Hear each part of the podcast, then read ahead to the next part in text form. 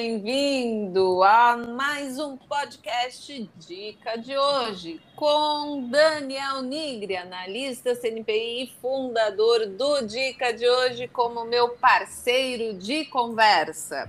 Parte 2, respondendo as perguntas que foram enviadas lá pelo Instagram, porque segundo as pessoas eu respondo mais rápido que você no Instagram, viu, chefe? Eles disseram isso para mim. Olha só, tá é, bom. porque é, tu é famoso, né? Tu tem muita gente para responder. Eu não, né? quem sou eu na fila do pão, eu respondo mais rápido porque são menos pessoas, né? Nem Imagina... chega a dúvida para mim direito. Imagina quanta gente não deve te mandar pergunta por lá, né? É, Nessa... mas assim, eu hum. tenho uma eu tenho uma questão lá dentro do Instagram que eu não respondo dúvidas de ativos específicos também. Aí Sim. o pessoal deve se chatear e não deve mandar. Porque, na realidade, isso é até bom a gente explicar, porque quando a gente responde, tá? E hoje em dia, até mesmo um Twitter ou qualquer coisa do gênero já se configura um relatório de análise que teria que ser enviado para a CVM. Uhum. E também os assinantes deveriam ter isonomia daquela informação que eu estou passando para a pessoa. Então, para evitar quaisquer constrangimentos, problemas, transtornos com relação à resolução 20 de 2021 da CVM, que teve uma modificação, eu adotei essa política de não responder diretamente lá no direct sobre ativos soltos. Exatamente, eu aproveito para relembrar também que eu não sou analista de mercado, eu não faço recomendação, eu não faço precificação, eu não digo para comprar nada. Eu sou apenas uma pessoa especialista em gestão e em logística. Então, por isso que o Daniel é aqui o meu companheiro e o Egbert é lá no de fundos imobiliários, justamente porque são dois analistas CNPI e podem então sim falar e recomendar, quando for o caso, que não é o caso desses podcasts, a compra ou a venda dos ativos. E claro, é sempre importante também dizer que isso é uma forma de alinhar o mercado para que o investidor também fique de uma certa forma até mais seguro, né? Por um momento eu achei que você ia falar que você era só mais um rostinho bonito no Instagram. Isso seria há 20 anos atrás, né, chefe? Eu passei dessa fase. Essa fase Por um momento eu falei, ué, será que a Paty vai falar isso? Ai, nunca, né? Quem me conhece sabe que eu nunca falaria uma coisa dessas, né, chefe? Aparecia. Não. Teve um momento que você começou a falar, eu falei, o que, que ela vai falar? Se tem alguma coisa que não, é isso. Chefe, então, uma das perguntas que surgiram com mais frequência nessa semana, até porque tu andou falando sobre isso também nos grupos. Claro, quem tem acesso aos relatórios já sabe do que se trata. Mas vamos lá, Petrobras. Muita gente gosta do ativo, muita gente está interessado porque recebeu bastante dividendo e quer comprar mais. E aí saiu a notícia do volume anual de produção no pré-sal do ano passado, de 2021, e o pessoal se animou ainda mais. Por quê? Porque foram 1,95 milhão de barris de óleo equivalente por dia no ano de 2021. E é importante também dizer que. Qual foi a produção? Desculpa, minha garganta não está bem. É, eu estou percebendo extração de 1,95 milhão de barris de óleo equivalente por dia, e esse volume, então, correspondeu a 70% de toda a produção da estatal no ano passado, que foi de 2,77 milhões de boi por Mas isso dia. já era esperado. Isso está, é. inclusive, dentro do patamar que ela própria traçou e que vai se manter nesse patamar por cinco anos. O que ela crescer, ela vai fazer desinvestimento. Aí vem uma outra questão, porque o que, que acabou sendo divulgado? Que nos últimos cinco anos, essa produção ela conseguiu dobrar de volume, ou seja, foi até então o maior volume produzido pela Petrobras no pré-sal, havia sido ah, 2020, com a extração de 1,85 milhão de boi dia, e esse volume de 2020 correspondeu a 66% da produção total da empresa naquele ano. Então, o que, que acontece? As pessoas elas estão animadas que tudo isso acabe se repetindo para os próximos cinco anos, visto que o plano estratégico da companhia ele prevê que em 2026 esse pré-sal ele vai ser responsável por 79% da produção total da companhia. Ou seja, o que é 70% hoje, hoje não, em 2021, uhum. né, vai passar em 2026 para 79% e que o investimento que a companhia vai fazer vai ser 57 bilhões de dólares entre este ano e 2026. E desse total de 57 bilhões, um pouquinho mais do que 57 bilhões, mais de 65% vão justamente ser direcionados então para essa atividade do pré-sal. Que é mais eficiente, daí vem aquela questão da resiliência, enfim, aí fica pronta a narrativa de que a companhia ela é competitiva, de que existe uma transição para uma economia de baixo carbono, que ela está se adaptando nessas né, melhores práticas, que ela vai se concentrar em regiões e projetos que têm relação com essa meta climática para que ela seja então atingida, enfim. E aí as pessoas ficam, sim, cada vez mais interessadas na companhia, aliado ao fato de que distribuiu muito dividendo, aliado ao fato de que o preço do barril do petróleo não mostra grandes sinais de enfraquecimento, e as pessoas se esquecem, nesses momentos, de como é volátil a, o cenário do petróleo quando se fala a nível global. E o é cenário da Petrobras também. Sim, mas vamos começar lá por cima. Primeiro, ah, então... tu precisa pensar o globo, não adianta. É muito volátil. É uma fala, é uma rixa, é um tratado, é uma sanção e tudo muda da noite para o dia. Então, é sim um mercado que você precisa ficar muito atento e consciente dos riscos. Esse é o primeiro ponto. Segundo ponto é que as pessoas agora elas entenderam que a transição para outros tipos, outros modelos, ela não vai ser mais tão rápida e que o petróleo ainda vai ser usado por bastante tempo. Então, elas estão mais confiantes em ficar com esse tipo de ativo na carteira. Nada como o preço do Brent subir, né? É, ah, essa... pois é, como muda rápido a opinião. Claro.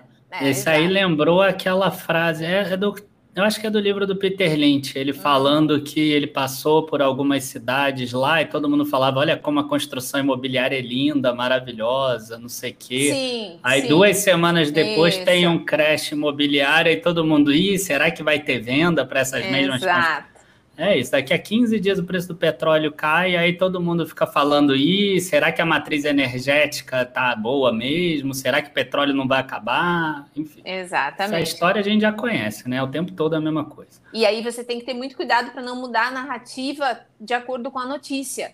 Então, é atribuir Exato. significado ao teu investimento, aquilo que a gente falou ontem, né, da monitoria sobre... Na monitoria, sim. Exatamente, é atribuir significado. Então, presta atenção no teu investimento, escuta a notícia, óbvio, né, tu não pode ficar alienado à notícia, mas tu precisa ah. entender o quanto, de fato, ela é imediatista e o quanto ela significa no projeto. Bom, saindo então dessa parte, vem para a terceira parte, que é essa que tu falaste, que é a questão de que Olha, eu acho que a Petrobras ela tem grandes chances de, veja só a frase, escuta a frase que eu vou falar. Eu acho que a Petrobras tem grandes chances de chegar de novo a 14, 10 reais, porque vai mudar o governo e esse governo ele vai mexer na forma como ocorre a precificação ou seja, não vai mais ser de acordo com o cenário lá fora. A corrupção vai voltar, ela é um péssimo ativo, eu vou esperar para comprar ela lá nos 14. Então você veja que são vieses completamente diferentes.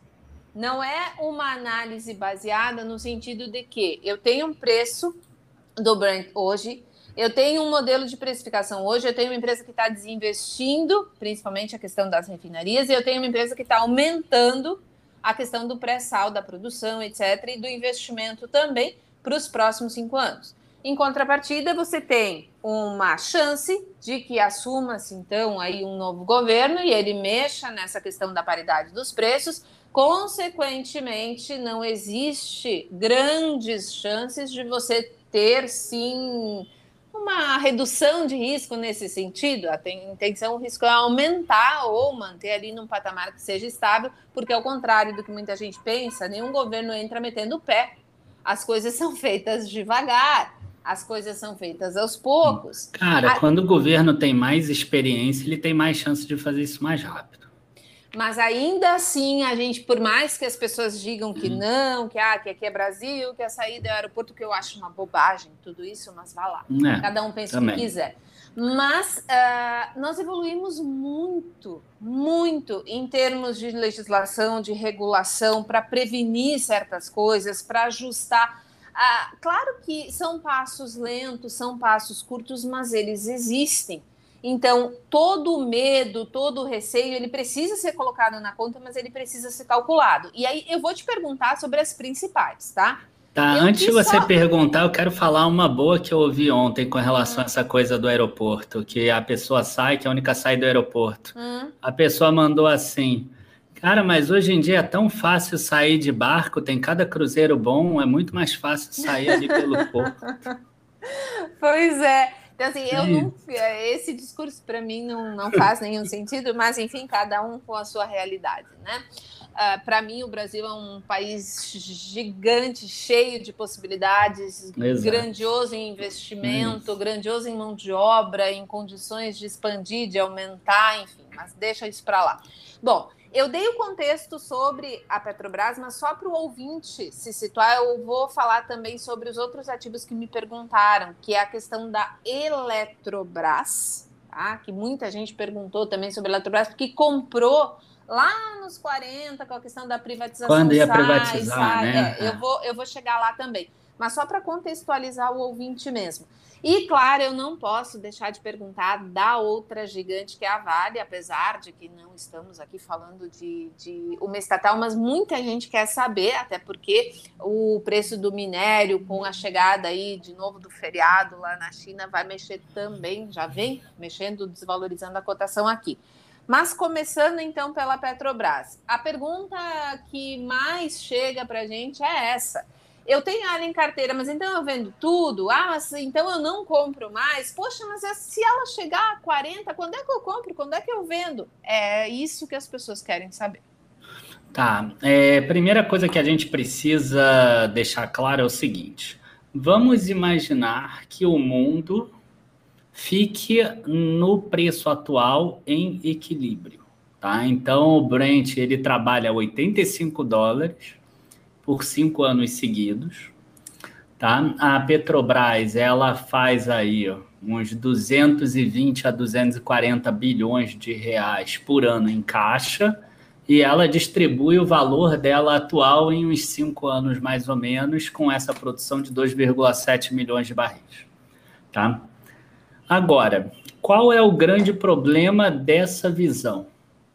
Eu não acredito que o mundo vá ficar em equilíbrio por cinco anos nesse preço. É, ninguém acredita porque é irreal, né? Não, beleza. Mas assim, se o cara pega e perpetua esse valor, o cara acha que o Daniel é louco de falar que a Petrobras tem risco, correto? É Sim, mas aí quem é que falaria uma coisa dessa? Mas eu entendi a lógica. Mas então, assim, então quer dizer, a maioria das pessoas que acompanham a gente, né, infelizmente, elas são pessoas novas no mercado e elas pensam curto prazo. Então elas pensam o quê? Elas pensam que a Petrobras pagou R$ 2,40 dividendos, R$ reais dividendos. Elas sabem que o governo precisa desses dividendos também, até para fazer políticas públicas, e que a Petrobras esse ano deve pagar mais dividendos ainda. Para você ter uma ideia, se ela pagar hoje 53 ou 52 bilhões de reais de dividendo, é R$ reais por ação. E o governo vai acabar recebendo aí uns 18, 17 bilhões mais ou menos desse valor, uhum. o que ajudaria bastante o governo nesse ano de eleição, por exemplo. Eu acho até que é possível que isso aconteça. Então, Sim. quer dizer, você iria abrir mão de uma empresa né, que está hoje sendo negociada a 31, 32 reais. Uhum a, que pode pagar quatro reais de dividendo, né? Só se você for maluco, Sim. né? Então, as pessoas pensam exatamente dessa forma. Uhum. Só que eu já estou no mercado há um tempinho e eu sei como essas coisas se movimentam. Faz aí, um, recentemente, uns dois, dois anos, mais ou menos, né? É, assim, é, mais ou menos, um pouquinho mais. Quando a gente vê um cenário muito favorável em termos de petróleo, Tá, o que, que acontece com a Petrobras? E não é só com a Petrobras, não. Aconteceu lá com a PDVSA da Venezuela, Em 2008, eu gosto muito de falar isso. No Guinness Book, a nação mais contente, a nação mais alegre do mundo era da Venezuela. Tá lá no Guinness de 2008, que eu tenho essa edição lá na minha casa. Tem isso no Google também, se vocês quiserem ver. Porque o petróleo estava lá 150 dólares, a economia da Venezuela era baseada em petróleo, exportação de petróleo, jorrava dinheiro para o caixa do governo. Então, o que, que a gente tem? A gente vai ter muito dinheiro jorrando para o caixa do governo, e não é só via dividendo, é via é, royalties, tá? Pô, só de royalties aí o que a Petrobras pagou, Sim. Olha só, nos nove meses de 2021 foram 4 bilhões de dólares de royalties que só a Petrobras pagou, além de 3,8 bilhões de participações especiais.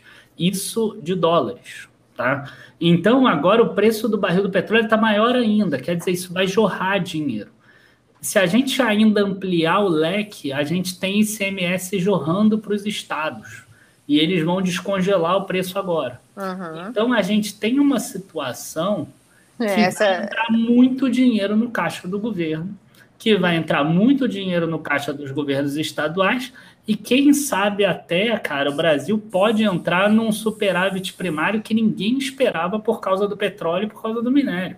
Esse do descongelar o ICMS, eles congelaram na alta e descongelaram na alta também. Exato. O sistema exato. trabalha para claro. o próprio sistema, lembrem sempre disso. Na hora que caiu para 69 dólares, estava descongelado, não tem como cair. Aí agora que está vindo para cima ah, de novo, vamos descongelar para subir o ICMS. É óbvio, eles, eles fizeram o ICMS mais caro o tempo todo. E por isso que caiu pouco o isso. preço do barril, do preço da gasolina em dezembro, por exemplo, quando caiu. Por isso que Exato. E os estados não, não sofreram tanto, tanto quanto falava-se que iriam sofrer. Agora, a gente sabe como é que funciona a política pública, né, Paty? O que, que acontece quando jorra dinheiro para o governo lá no coisa? Uhum. Eles economizam para um período mais difícil que vai acontecer ou eles aumentam gastos públicos? Pois né? então. Pois então, né? Então a gente vai ter uma situação que eu tenho um certo receio. Eu também acho que não vai ficar esse preço. Esse preço mais alto tá do petróleo, porque a gente ainda tem um mercado que está com muitos problemas, está muito engargalado em relação às produções de diversos materiais em si. Uhum. Tá? A gente tem alguns bens substitutos com relação ao petróleo. Quando lá em 2019 o preço do petróleo estava subindo, a gente via ali muito shale gas nos Estados Unidos. A expectativa era que eles iriam inundar de navios com gás liquefeito agora em 2020, mas aí uhum. teve a uhum. pandemia e o que aconteceu? O preço do petróleo caiu, foi maravilhoso para a OPEP, e essas empresas, muitas delas quebraram porque elas não têm condição. Da mesma forma como em 2007, lá quando descobriram o pré-sal, o custo de extração do pré-sal era 40, 45 dólares. Então, quando teve a crise do subprime, o pré-sal não valia a pena. Uhum. A 150 dólares o pré-sal vale a pena. Hoje em dia é outra realidade. Hoje em dia o custo de extração do pré-sal está em 4 dólares, por exemplo. Então, hoje, mesmo que o preço, da gás, o preço do petróleo caia para 40, 45 dólares, a Petrobras ainda gera algum caixa, mas nada comparado a esses 200 e tantos bilhões de EBITDA que ela vai gerar esse ano se esse preço do petróleo continuar nesse patamar. Tá? Então, o que, que eu quero mostrar com isso? Os bens substitutos eles vão crescendo ao longo do tempo uhum. e eles vão jogar uma pressão. Além disso, a própria OPEP sabe disso. Então, ela não vai querer que o preço do barril do petróleo vá a 100, 110, 120, Exato. 150 dólares. Né? Ela sabe que isso traz uma inflação para o mundo que acaba sendo ruim para ela própria. O uhum. próprio mundo acaba buscando soluções. Né? Quando a gente teve, por exemplo, aqui no Brasil a greve dos caminhoneiros, o que, que aconteceu com o Brasil? O Brasil buscou soluções. Hoje em dia, o Brasil avançou muito mais em relação a outros modais e muito mais rápido do que fez nos anos anteriores por causa da greve dos caminhoneiros. Quando os bancários entraram em, entravam em greve lá na década de 2000, todos os anos pedindo aumento, os bancos investiram muito mais em tecnologia. É assim uhum. que acontece no mundo. Na hora que você vê um problema e o petróleo a 100 dólares vai ser um problema para o mundo por causa de inflação, o mundo todo trabalha em soluções contra o petróleo. E isso é o que a OPEP não quer. Uhum. Né? A própria Arábia Saudita está com um modelo de negócios agora bem interessante. Ela está preocupada com isso e ela está com um projeto que começou em 2015 que até 2030 ela quer que o resultado dela de exportação de petróleo seja ali alguma coisa entre 30% e 40% só do total da balança comercial, por exemplo, porque ela já se preocupa com esse tipo de questão. Então, é interessante a gente pensar no mundo como um todo, como você falou. E pensando no mundo como um todo, o que, que a gente tem? Eu vejo que hoje a gente tem mais potencial de queda na Petrobras do que de alta na Petrobras. Uhum. Tá? Porque a alta na Petrobras significa você manter esse equilíbrio, o preço do barril a 80, 87 dólares, por exemplo. Só que, com esse preço subindo, a gente vai ter uma gasolina que vai ficar cada vez mais caro, que vai jogar a inflação para cima, que vai jogar o juro para cima, que vai jogar a economia para baixo, uhum. que vai deixar as pessoas mais pobres. E que, e que tem uma outra coisa que é importante também. Ano passado, a gasolina representava 5% do IPCA. Hoje eu fiz um vídeo 6,6%. Porque à medida que a gasolina sobe, ela vai consumindo mais da renda da pessoa. Sim. Então, ela vai aumentando o percentual dela em relação ao IPCA. Exato. Então, isso é um efeito completamente danoso para a economia. Uhum. Então, a gente tem uma situação que vai se complicando cada vez mais. Então, o governo vai querer aceitar esse, essa questão? Né? Essa é uma questão que, para mim, é importante. O que, que acontece se o governo falar assim, a partir de agora eu vou travar o preço, não sobe mais o preço da, petro, do, da gasolina? Sim. Cara, é, é ação para cair rápido. Isso aconteceu em março de 2021 ou fevereiro de 2021. Muitas casas de análise que hoje estão recomendando a Petrobras recomendaram venda dela a 22. É, exatamente. Porque a ação caiu de 27 para 22 em dois dias. Uhum. Porque o, o Bolsonaro falou que iria intervir no preço da Petrobras. E agora ele já viu que é importante a Petrobras ter esse preço, dar lucro porque com esse lucro ele ganha dividendo e ganha royalty, e a economia do Brasil e a arrecadação do Brasil cresce. Tá? Agora, a gente tem um cenário de eleição aí no meio. Quem garante que vai ser o Bolsonaro? Cara, eu vou mais além. Tá? O Bolsonaro pode até ganhar, mas vamos supor que lá em maio tem uma pesquisa que o outro candidato, por exemplo, Lula, esteja na frente. Será que o mercado já não vai precificar uma mudança do cenário, uma mudança da política de preço da Petrobras? Será que isso não vai ser usado na, na, na propaganda política, por exemplo, para ganhar votos? E aí ele vai ter que cumprir depois, por exemplo?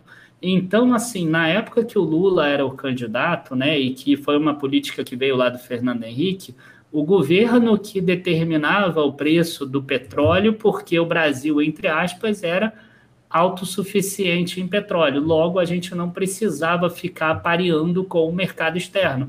Isso mudou na época da presidência do Michel Temer com Pedro Parente, lá na Petrobras. Uhum. Então, a gente tem uma situação que eu acho que se o petróleo subir, é ruim para a Petrobras. Se o petróleo cair, é ruim para a Petrobras. E eu não acredito que fique nesse equilíbrio. Por isso que a gente não está fazendo isso com pressa, mas quem me acompanha lá no Indicações sabe que a gente está fazendo vendas uhum. né, mês a mês aí de Petrobras até zerar a posição. A gente está fazendo isso exatamente nesse momento, sabendo que a gente vai abrir mão de um dividendo gordo, provavelmente em 2022. Desculpa se a resposta ficou meio longa, Paty. Não, tá ótimo. Quanto mais longa, melhor. Vá... Tu já É verdade, você tem que desculpar se eu resumir. É, exatamente. É tu já me conhece. Quem acompanha a gente é também sabe que eu não sou uma pessoa de resumos e que se a pessoa está procurando podcast curto aqui não é o teu lugar. Desculpa, mas não vai rolar para a gente entender como as coisas funcionam, elas precisam sim ser descritas, esmiuçadas, explicadas. Ou seja, o que o Daniel acabou de dizer é muito importante para que você pese né, quais são aí as suas variáveis mais importantes para manter ou não o ativo em carteira, para realizar parte, ou seja, está pensando em comprar, quer esperar ou não tudo que o Daniel te mostrou aqui serve para embasar, ou seja, você ter informações que possam te guiar, então, para que você tome uma decisão de acordo com o seu objetivo. Ah, Agora, eu não ficaria short em Petrobras também. Viu, exatamente. Eu ia falar sobre isso, mas tu já adiantou que era não, também uma. Em Petrobras. Exatamente, que isso também é muito importante. Aquela regrinha básica, né? Não perca dinheiro é a regra número um. A regra número dois é volte para a regra número um. Isso. Se o mercado já está instável, se existe uma chance de você ter riscos aumentados, você acreditar que consegue ganhar contra quem tem mais força, que no caso é o mercado todo, não é inteligente, né? Vamos lá, falando sobre Eletrobras agora. Lembrando que Eletrobras tem relação direta com privatização. E de novo aqui, cuidado com as narrativas. Nós, nem eu, nem o Daniel, a gente fala sobre política, sobre candidato, sobre eu gosto desse, eu gosto daquele, nada disso. Mas a narrativa era sim de que as privatizações seriam fáceis, de que elas iriam acontecer numa velocidade muito assim esclarecedora, né? Aquela Isso. velocidade. Aí tinha um congresso no meio do caminho, no meio do caminho tinha um congresso. Exatamente, ninguém contava com o lobo mal atrás da árvore, né? Exato. Pois então, hum. acontece que a velocidade foi um pouco menor do que se imaginava, a potência não era toda aquela. E, um pouco menor? Aí eu tô tentando ah, ser então gentil tá. e sensível. É. Porque senão as pessoas dizem que eu tô falando mal do é. governo e não é verdade. Pelo é, quem é pessimista não vende, você tem razão. Eu tenho é. que melhorar isso. Então, o que que acontece? Visto que existe ainda uma expectativa do governo de realizar essa capitalização, consequentemente reduzir a participação né, do governo no capital da Eletrobras, da companhia, ainda nesse primeiro semestre de 2020. A questão toda é que a ação subiu e subiu bastante, bateu lá na casa dos 40, muita gente entusiasmada, aderiu então ao movimento de vamos comprar a Eletrobras, porque ela vai ser privatizada, ela é gigante, ela só não é eficiente porque é estatal, a partir do momento que o governo sai de cena, ela se torna uma empresa muito rentável. Eu posso Pô. te dizer que lá na plena a gente recomendou a venda dela a 45, quando estava no burburinho disso. Vejam só, então, por falar em carteira e plena. Acho que a Petrobras vai no mesmo caminho em algum momento. Não sei qual vai ser o ponto da inflexão. Exatamente. Então, a carteira plena, que é uma, um dos produtos né, vendidos aqui pelo Dica de hoje, que é uma carteira que tem tudo, né, chefe? Renda variável. É, ainda não tem, mas quando abrir em fevereiro vai ter tudo. Vai ter tudo. Vai ter ações, FIIs, é, em parte de internacional, vai ter renda fixa, parte de trade também, vai ter tudo. Ou seja, para quem quer de fato um produto bem é. diversificado. Um produto bem diversificado com um pouquinho de tudo. É isso. Voltando não tem a... tudo especificamente, mas tem um, um pouquinho, pouquinho, de tudo. Exatamente, um pouquinho de cada coisa para quem gosta de diversificar, né? Exato. E a Eletrobras, então, visto que o plano não saiu conforme combinado, reduziu e bastante a cotação do ativo. Eu não sei quanto que ela está hoje aí, chefe. É, eu posso dar uma olhada aqui, ó. Mas a última vez que eu vi estava ali em 32, 33. Ainda não estava tão.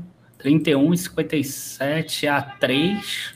Qual que você prefere, a 3 ou a 6? A 6. Hoje em dia a 3 está até com liquidez legal também. É, também, 31 e 12, 31 e 59. Exatamente. E aí muita gente acabou vendendo nesse meio tempo porque não acreditava mais na narrativa da privatização. E aí, o que, que acontece? Geralmente, essas pessoas que compram na alta e vendem na baixa, elas têm uma tendência muito forte a comprar de novo se por acaso a queda continua. Então, ela chega lá nos 26 e aí compra de novo. E aí, se não parar a queda no 26, ela compra de novo nos 24, 23, 22, 20. E aí a gente já sabe toda a história. A questão é: A Eletrobras, na visão do Daniel Nigri, é um bom ativo para se ter em carteira, visto que isso não se pode negar. É uma grande empresa, é uma empresa muito importante. Nós estamos falando de energia elétrica. Quem conhece a regulação do setor sabe que não é fácil, não é simples analisar esse tipo de ativo, ainda mais analisar Eletrobras. Eu, particularmente, como pessoa física aqui, visto que eu não faço recomendação de nada, eu gosto do ativo, acompanho há bastante tempo, né? Como investidora pessoa física que sou, né? A questão é o Daniel gosta da Eletrobras, o Daniel acredita que a privatização sai. Quem tem um ativo em carteira tem um bom ativo, tem um bom negócio na mão ou não? Tá, eu acabei vendendo a, a Eletrobras ali nos 45, então hoje eu não tenho mais a ação na carteira, tá? Eu acabei comprando a ação quando caiu ali no Covid, mas caiu para 22 naquela época, se eu não me engano. Foi um valor bem baixo. A gente está falando de uma empresa que é vital para o Brasil. Exato. E, enfim, ela é a maior geradora de energia elétrica uhum. do Brasil. Né? A Eng gosta de falar que ela é a maior geradora privada, né? Porque é. tem a Eletrobras, que é uma gigante, que é quatro vezes a Eng, por Exatamente. exemplo. Exatamente. Então, ela, se eu não me engano, eu não sei se eu estou com o número certo na cabeça, mas são 28% da geração de energia no é Brasil. Oi? É por aí. É por aí, né? Ela vem da Eletrobras. Então, quer dizer, se não existir Eletrobras, o Brasil para. É simples assim. Então, a Eletrobras precisa existir. Então, ela ainda tem também as transmissoras dela, aí também ela é muito grande, é uma das uhum. principais. Então, quando a gente olha aqui receita, né, ela tem uma receita de geração recorrente em 2021 de 18 bilhões de reais. Uma receita de transmissão recorrente de 12 bilhões de reais. Então, ela tem uma receita líquida de 26 bilhões, já tirando a dedução de receitas que existem, né? impostos e etc. Então a gente está falando de 26 bilhões de reais de receita operacional líquida em 2021 uhum. em três trimestres, né? Exato. né? Então é uma empresa que é uma gigante, assim, você não tem como negar isso. É. Agora é uma gigante ineficiente, né, Paty? Eu acho que isso Sim. a gente tem que concordar e é por isso que o pessoal fala tanto de privatização. É mais ou né? menos igual o Banrisul, né? A, a, só já que a gente falou, cuidado com a narrativa. Então, assim, a narrativa ela é controlada, então você precisa tomar cuidado com ela. Agora, eu vou te dizer, eu não gosto de comprar nenhum ativo que tenha um determinado gatilho assim, como é, por exemplo a privatização. no podcast da, é, da Aliança com a. Isso. Exatamente. Eu não gosto, porque você acaba entrando num jogo de caro coroa. E é. eu não gosto de jogo de caro coroa. Eu acho que eu tenho um resultado muito melhor investindo em empresas que eu não preciso correr o risco do caro coroa. Uhum. Entendeu? Então, assim, eu vou analisar. Eu, eu, se eu fosse comprar a Eletrobras, eu iria analisar a empresa pelo tamanho que ela tem, pelo resultado que ela gera. Sim. Né? Então, se eu vejo que ela, com os resultados que ela gera, é um case interessante quando eu comparo com as outras, uhum. ok, eu compraria a empresa. Se vier a privatização, na minha visão, acabaria sendo um bônus, assim que eu vejo. Tá? Então, eu não compraria baseado em privatização. Quando você olha hoje a empresa, você tem aí né, um preço sobre lucro de 7,63, preço sobre valor patrimonial de 0,64. Uhum. É uma empresa que eu teria que estudar porque ela fez muita provisão operacional aqui, eu teria que Sim. ver o que, que aconteceu. Tá, eu estou olhando agora aqui por alto, então por que, que ocorreram tantas provisões operacionais aqui? E é uma empresa que não é fácil de analisar não, também. Não é. Isso me chateia um pouco. Tipo, eu acho que eu tenho condição de ganhar dinheiro em empresas que sejam mais fáceis de analisar. Então, esse é um outro ponto também que me chateia um pouco. Mas, a princípio, é um tipo de empresa que você precisa, então, ler com calma, estudar, ver as unidades de negócio e não seguir apenas a narrativa. A ideia de vai privatizar, vamos comprar, opa, não vai mais privatizar, vamos vender. Se então, você tirar, por exemplo, as provisões, ela teve um lucro líquido desse exercício de 11 bilhões e 100 milhões. Uhum. Né? Com o valor de mercado atual, a gente estaria falando de quatro vezes lucro, por exemplo. Exatamente. Então, é uma empresa que tem alguma ineficiência, mas tem também um preço baixo por causa disso, como as estatais. E é muito importante que se diga que o discurso de ah, só porque é estatal é um mau negócio, é preciso cuidado também, porque é outra narrativa. É. Então você precisa sempre saber o porquê que você está dizendo aquilo e não simplesmente dizer porque a maioria repete aquilo. Isso é muito mas, importante. Mas é uma empresa que não tem crescimento. Sim, isso é isso é a isso. pessoa percebe quando começa a estudar ela. Se tu pegar Exato. os gráficos, vai analisando o que, que aconteceu nos últimos anos, vai analisando ela. a geração de valor, vai identificando o quanto ela teve de investimento, aí Sim. dói, dói essa parte Exato. dói. Então tu vai uh, e ela desinvestiu as distribuidoras dela que acabavam jogando o resultado é. para baixo. Então, ela você... agora está com as transmissoras e com as geradoras que tem aí um modelo um pouquinho mais previsível, vamos dizer assim. É, inclusive, muita gente falou da Petrobras e mais adiante a gente pode fazer um podcast assim, falando especificamente dela para explicar quais são os negócios que ela opera, quais são as unidades, o que, que ela fez de desinvestimento, como é que anda o caixa dela, a dívida, os planos estratégicos e tudo mais. Só que não adianta fazer isso agora, é. quando ainda tem toda essa questão de. Aliás, foi anunciada uma greve ontem também, né? Da Eletrobras, enfim. É, é, quando tem. Vai, muita... Vão ter muitas esse ano, eu escrevi isso em relatório. Exatamente. Porque você não passa em column uma perda de. Renda de renda de 12, 13% sem reposição de salário. Você Exato. não passa. Exato. Se você perde 3, 4% ao ano, o trabalhador até vai, ele não percebe, mas 13, 14%, como foi a inflação, ele percebe e ele entra em greve. E vão ter outras esse ano. Então, quando o cenário está muito instável, quando tem muita notícia que vai sim acabar causando uma especulação muito grande no ativo, você precisa sempre ter um cuidado redobrado. Porque se você não consegue controlar a narrativa, você precisa esperar dar uma acalmada. Principalmente, Isso. claro, se você for um investidor de médio e longo prazo, que analisa investimento, essa narrativa não vale para trade, para para swing trade, para espaços de tempos mais curtos de negociação. Aí a ideia é justamente você usar toda essa narrativa para ganhar dinheiro. Um terceiro ativo, então, sobre Vale.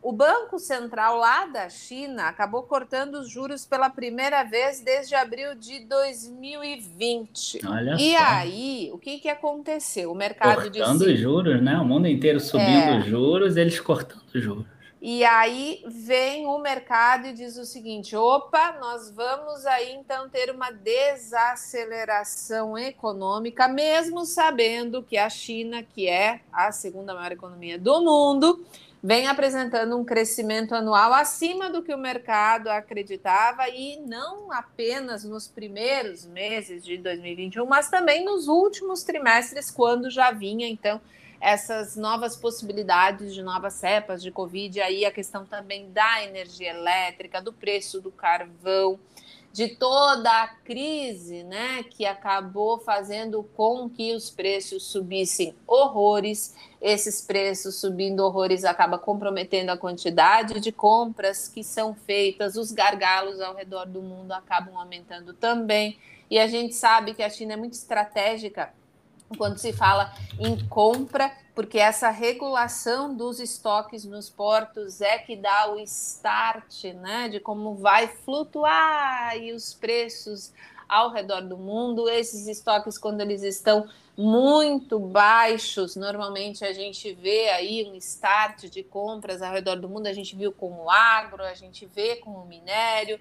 Embora o minério tivesse ainda um estoque grande nos portos, e acaba refletindo então na cotação do preço do minério, que teve queda pela terceira semana. Na verdade, apresentou queda na semana que a gente está gravando, que você vai estar tá ouvindo agora, mas foi na semana passada. e isso justamente dá então ao mercado uma munição para usar o discurso de que a China está enfraquecendo. Que o minério recuando significa uma economia que está produzindo, consequentemente, consumindo menos. A preocupação com a China não se restringe ao minério, vai também para a agropecuária, vai para o agronegócio, enfim, segunda maior economia do mundo. Inclusive, a gente poderia citar. Nesse exemplo da Vale, eu poderia dizer que ela é a maior economia do mundo, porque Exato. o minério pra de ferro é a matéria-prima, o insumo principal do, da produção do aço, e ela produz aí metade do aço do mundo. Então, eu diria até que ela é a maior do mundo, nesse caso, para analisar a Vale. Ela é a principal, ela é mais relevante. Exatamente. Então, a queda que a gente viu no preço do, da, do aço, né, a matéria-prima do aço, é muito importante relacionar sempre com a questão dos estoques nos portos, com a questão de como anda a economia lá, por mais que os dados não sejam transparentes, tem dados que você não consegue ter acesso. O que existe é uma estimativa de mercado para o que irá acontecer nos próximos trimestres com a economia da China. Mas a gente viu aí uma Vale que na época dos desastres, né, chegou lá na casa dos 40, 40 e poucos reais, e aí depois surfou toda essa alta aí do preço do minério, fez a felicidade de muita gente com os dividendos, embora eu sei que tem, e aqui eu vou deixar muito claro, eu sei que tem gente que não investe nela por essas questões e tá tudo bem, cada um considera a sua questão, isso não vem ao caso aqui nesse momento, mas não é que a gente desconsidere essa opinião. A questão é que hoje, pelo cenário que se desenha, visto que existe então esse corte de juros lá, que existe essa possibilidade de desaceleração. A gente viu que a economia chinesa, quando ela para, ela não tá para brincadeira, ela para mesmo. Uhum. Mas a gente sabe que parte disso é estratégico que os estoques, hora ou outra, eles vão precisar ser repostos e que a gente tem o benefício do tipo de material e que o transporte né, mais longo, ele, nesse caso, não prejudica tanto o escoamento dessa produção. Mas, pensando nessa mesma linha que a gente falou de Petrobras, de Eletrobras, hoje a Vale é uma boa compra? Bom, a Vale, ela tem, teve uma queda no minério de ferro, como você falou, mas ele ainda está negociando aí um patamar alto, tá? Um patamar aí acima de 100 dólares. Uhum. Antes da pandemia, a gente trabalhava com alguma coisa entre 65 e 75 dólares. No nosso modelo de precificação, inclusive, a gente pensa 2023, 2024 com o, o preço do, da tonelada do minério de ferro né, de 62% a 70 dólares, inclusive. Então a gente vê uma queda do, da, da geração de caixa que a Vale vai ter no futuro.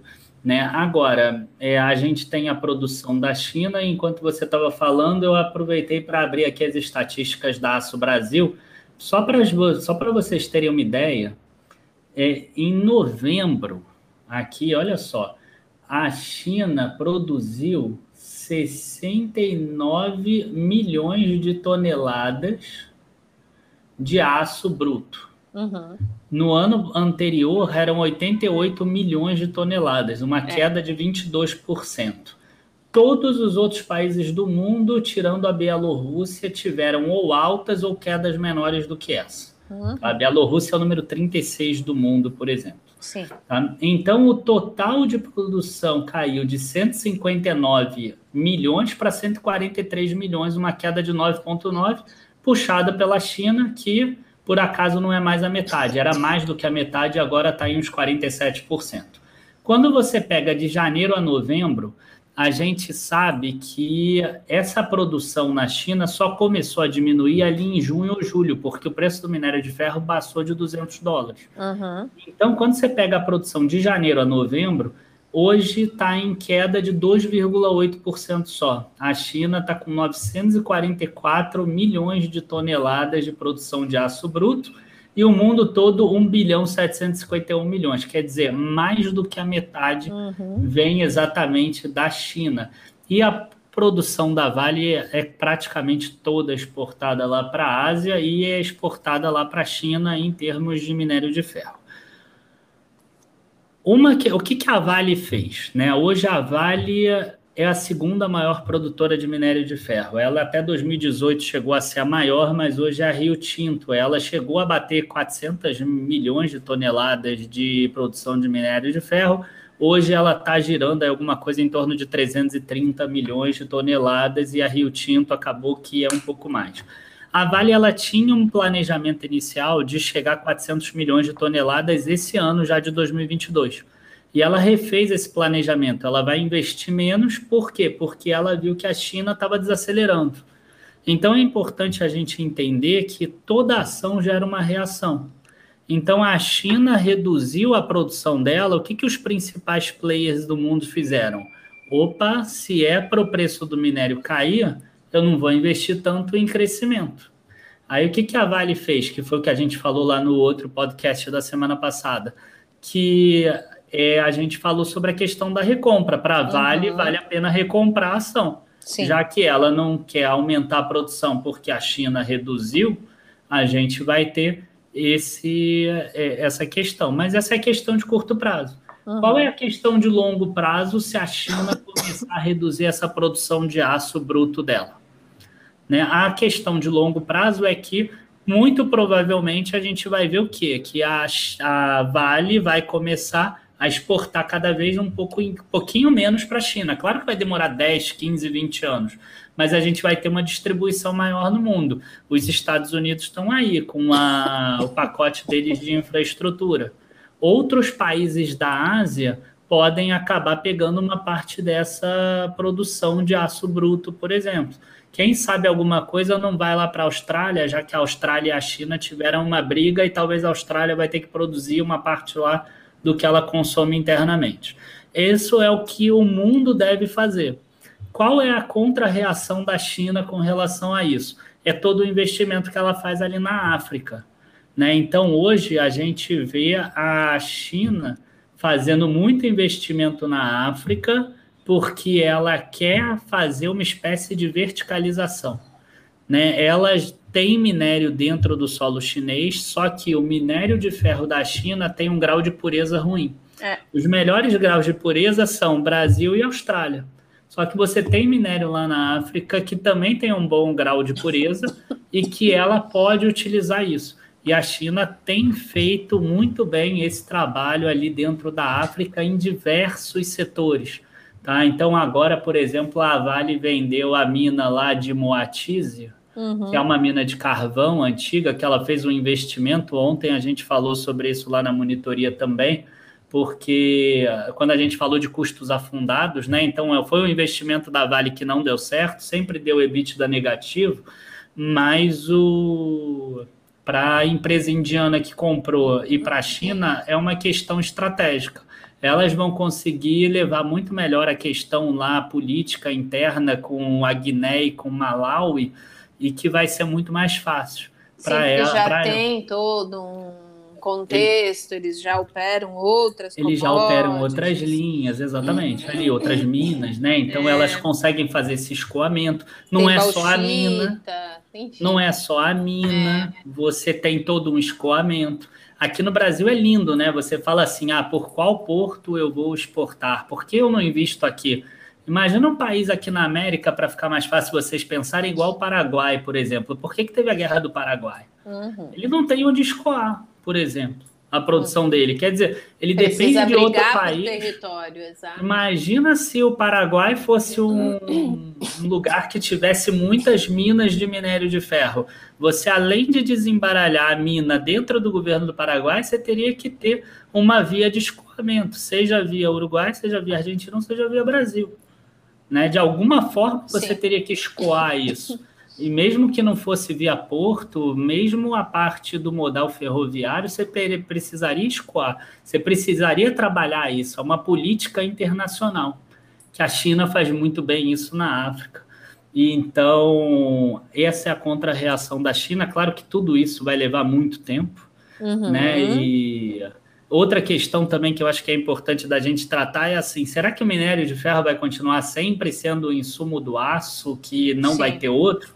Vai. A gente está vendo, a gente tem em empresas igual a Uzi Minas, igual a Vale, uhum. que tem a mineradora, né? A CSN abriu o capital da CSN mineradora, mas a gente tem uma empresa aqui no Brasil, igual a Gerdau, por exemplo, que ela usa sucata, por exemplo.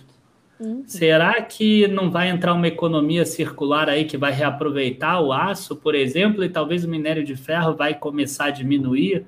Então tem todo um arsenal aí de questões que a gente precisa pensar para o futuro da Vale. Tá? Exatamente, tá? porque você... são, sempre vão existir produtos substitutos que podem ou não dar certo. Isso é muito importante, porque são tentativas.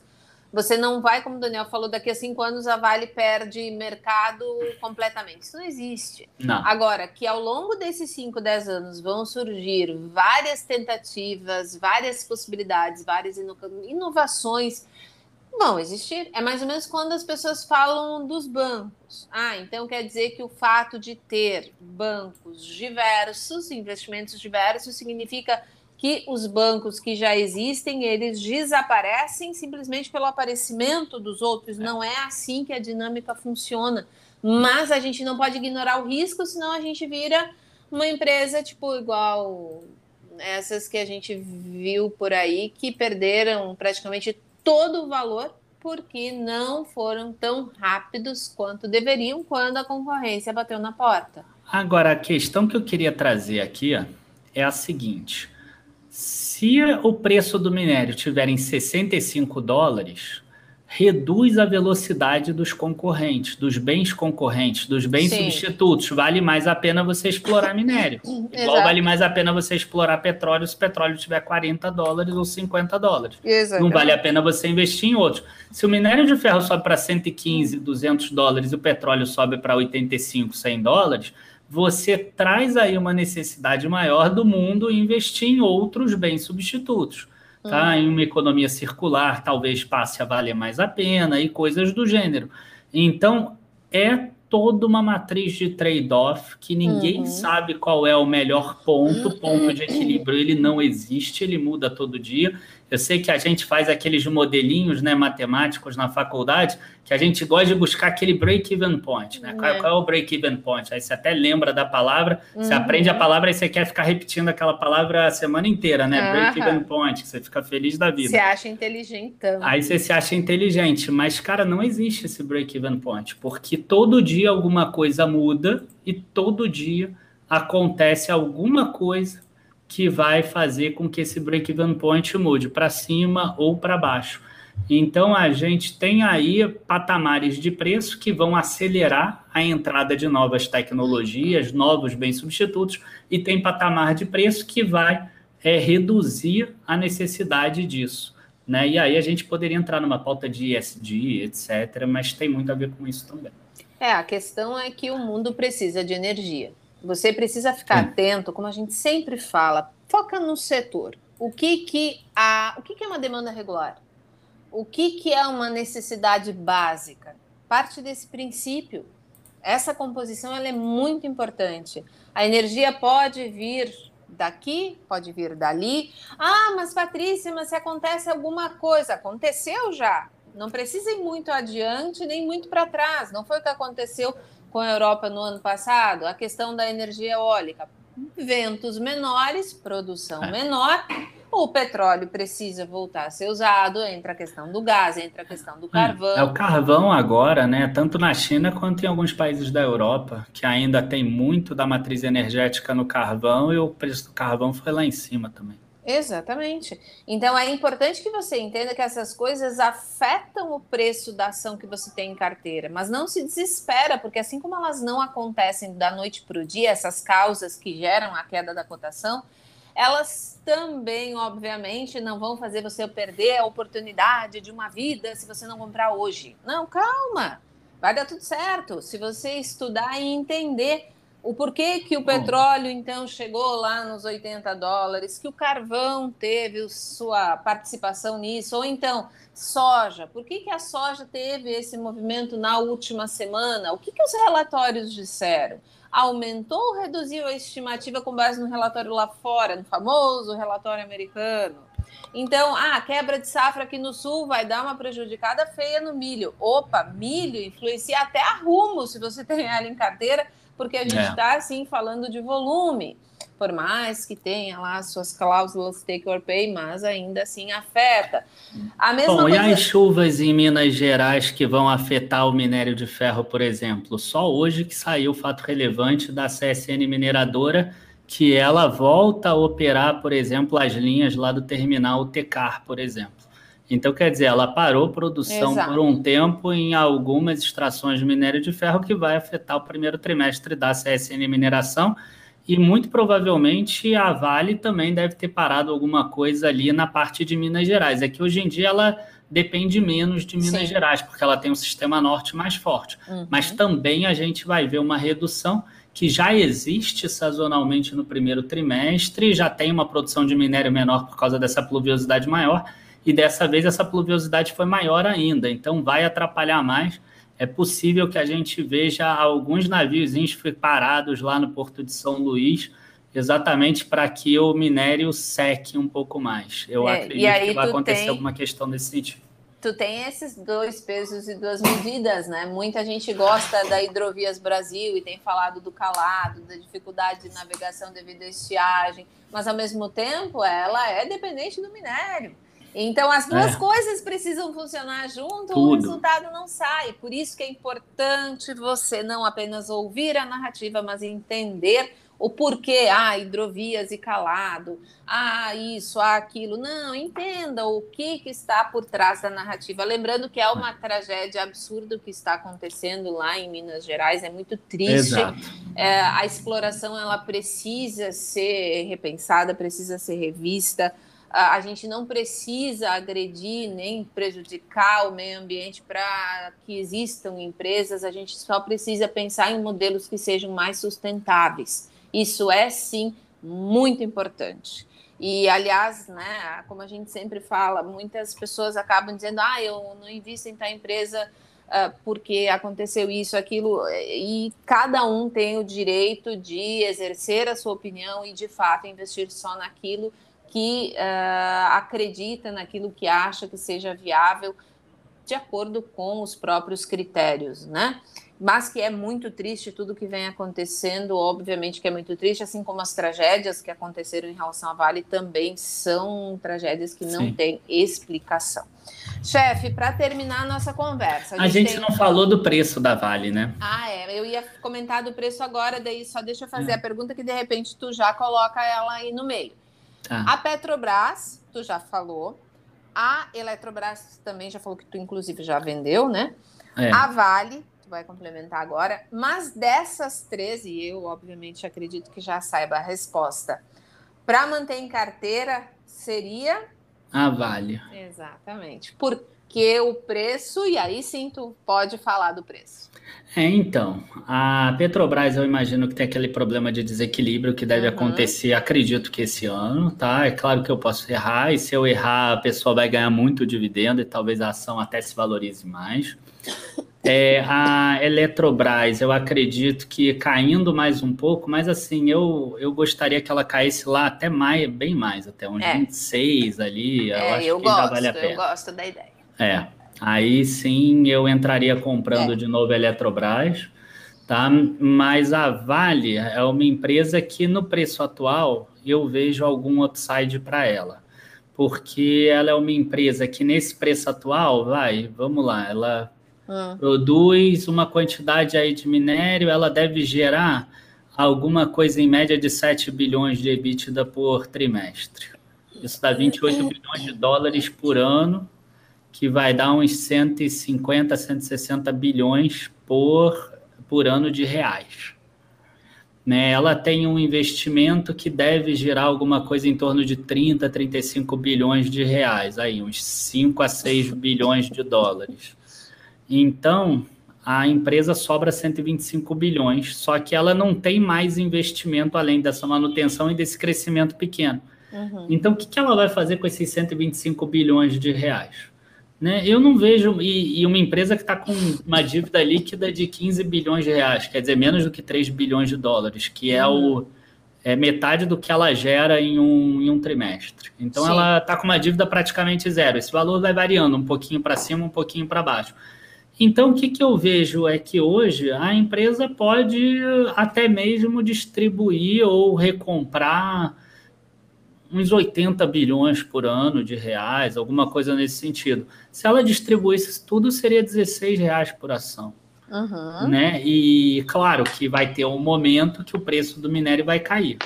Se o preço do minério cai para 70 dólares, esse número que ela gera de EBITDA já cai de 7 bilhões para uns 2, 3 bilhões. E aí esse número reduz muito. Sim. Ela vai ter o mesmo investimento para fazer e vai sobrar 2 bilhões de dólares por trimestre, que vai dar, sei lá, 45 bilhões de reais por ano, mais ou menos. Uhum. Né? E aí ela só vai conseguir pagar um dividendo de, sei lá, 3, 4 reais, por exemplo. Uhum. Né? Mesmo assim, é um dividendo aceitável, de 4, 5% para um período que o preço do, do, do minério não está legal. Uhum.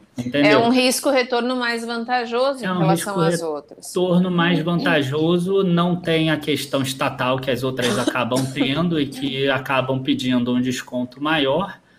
E o risco principal na Vale, na minha visão, seria o minério de ferro cair para um patamar assim, inferior até aos 70, né? 50 dólares, alguma coisa e nesse sentido. E também eu acho que tem um outro ponto importante que nós já destacamos, inclusive nos relatórios, é que quando, não agora que o volume aumentou consideravelmente, mas depois do desinvestimento, quando não estava tão aquecido assim o ciclo do aço, ela conseguiu ser mais produtiva. E produtividade para esse tipo de empresa é muito é. importante, porque ela vai evoluindo nos materiais, nos produtos e encontrando formas de agregar valor nesses produtos, e isso reflete na margem. Ou Isso. seja, no longo prazo, está se construindo uma empresa mais sólida, mais rentável, que vai te proporcionar um retorno maior. Mas, é claro, como todo negócio, existem os riscos, inclusive esses que a gente citou, Sim. aqueles que ninguém controla, como, por exemplo, a chuva. Por outro lado, também, a gente tem uma questão que a Vale, no último trimestre, na minha visão, ela teve um trimestre pífio em termos de custos. Sim. Ela aumentou muito a compra de minério de ferro de terceiros, por exemplo. Uhum. Ela teve custo de produção maior do que o da Uzi Minas, que produz 3% dela, né, lá na mineradora da Uzi Minas. E a gente teve um frete muito maior, que isso ela não Exato. tem muito o que fazer, mas ela teve um custo de produção muitíssimo alto. Uhum. Então, e que então, pode acontecer. Que a gente precisa... precisa... ficar atento se não se repete trimestre após trimestre, porque, é. gente, é. não tem como. Sempre vai ter um desbalanceamento. Quem aqui já trabalhou com grande indústria sabe que é impossível tu manter uma recorrência de eficiência se o teu processo é grande. Vai Sim, mas... ter desbalanceamento, mas eu concordo, a gente precisa ficar de olho para ver se isso não fica se repetindo e não vira uma rotina. Sim, mas ela fala que o guidance dela é imaginar um preço de minério a, entre 80 e 100 dólares uhum. e um custo a 35 dólares. No último trimestre foi 45. É Sim. muito acima. Mas então, essas pontualidades elas podem acontecer e por isso que a gente não pode Sim. se desesperar. E, e, o Daniel fala isso nos relatórios: a gente não pode se desesperar e botar os pés pelas mãos. Né? A gente tem que acompanhar. É não acontece nada da noite para o dia. E é isso. Para mim, preço-alvo de Vale hoje em dia é R$ 95,00. Ele reduziu um pouco porque aumentou o imposto sobre minério. É. Tá? Então, a gente tem que colocar isso no cálculo também. É mais uma forma do governo arrecadar. Então, vai ser royalty de petróleo esse imposto de minério. Então, e que é exploração, tá... né? Faz sentido, né? A questão né? é, é, o problema sempre é a destinação desses recursos. Não, o grande problema para mim é mudar a regra no meio do jogo. O sistema é, trabalha para o próprio sistema aqui em é, qualquer lugar sei, do mundo, né, chefe? É regras de transição. Tudo bem, mas esses investimentos que a Vale fez, ela pensou na tributação existente. Para mim, seria justo você criar um imposto novo, começando daqui a 10 anos, por exemplo, porque aí os novos investimentos, ou para novos investimentos. A é, Vale poderia discordo. fazer o cálculo baseado já no novo imposto, por exemplo. É, eu discordo por causa de outras premissas, mas não vamos discutir isso Beleza. aqui, não, chefe. Não vamos discutir Tranquilo. isso. Sobre, então, tá. então tá. essa questão da Petrobras, da Eletrobras e da Vale, o que a gente tentou trazer para vocês, e inclusive, admito, eu abordei esses assuntos porque foram muitas perguntas, muitas porque são ativos que estão sempre na boca do povo, estão sempre na capa do jornal, são aqueles ativos que as pessoas gostam de falar. Geralmente, as pessoas começam a investir por esses ativos também, né? Começar lá por Petrobras, por Eletrobras. Não é incomum que isso aconteça, mas e aí a pessoa precisa, assim, caso ela não tenha conhecimento, contar um pouquinho com a sorte, senão ela acaba perdendo dinheiro quando ela começa desse jeito, né? Isso. E contar com sorte em investimento nunca é uma boa ideia. E eu gostaria também, chefe, para finalizar a nossa conversa, se tu pudesse dar um recado para as pessoas que estão começando a investir hoje, ou aquelas pessoas que não têm o hábito de estudar muito a fundo a empresa, que vão mais por recomendação mesmo. Você acredita que vale a pena para essas pessoas terem esses ativos que são mais cíclicos na carteira? É, eu acho que a pessoa que está realmente começando agora, ela deveria focar em ativos menos cíclicos, tá? Então você pode pegar aí empresas igual bancos, igual empresas de saneamento, de energia elétrica, seguradoras, enfim, eu preferiria que a pessoa começasse dessa forma, tá? Empresas que paguem dividendo recorrentemente se você olhar, por exemplo, a Petrobras, ela pode pagar um caminhão de dividendos, mas olha se ela pagou nos últimos 10 anos. Você vai ver é. que ela não pagou. A Vale já é um pouco melhor. A Vale pelo menos pagou nos últimos 10 anos, nem que seja um esmirradinho ali, ela pagou. Sim. Então vale um pouco mais a pena. Então, se você quiser investir nessas empresas cíclicas, eu acho que um bom filtro é esse. A empresa pagou dividendo nos últimos 10 anos, porque se você não entende nada e se ela pagou dividendo nos últimos 10 anos, provavelmente ela teve lucro nos últimos 10 anos. Não é uma garantia, mas é uma grande probabilidade. Então, pelo menos aí você está dentro de uma empresa que, mesmo na maior, na alta do ciclo ou na baixa do ciclo, ela pelo menos ela consegue passar ali do limiar e ficar no positivo. Então, esse, por exemplo, poderia ser um bom filtro.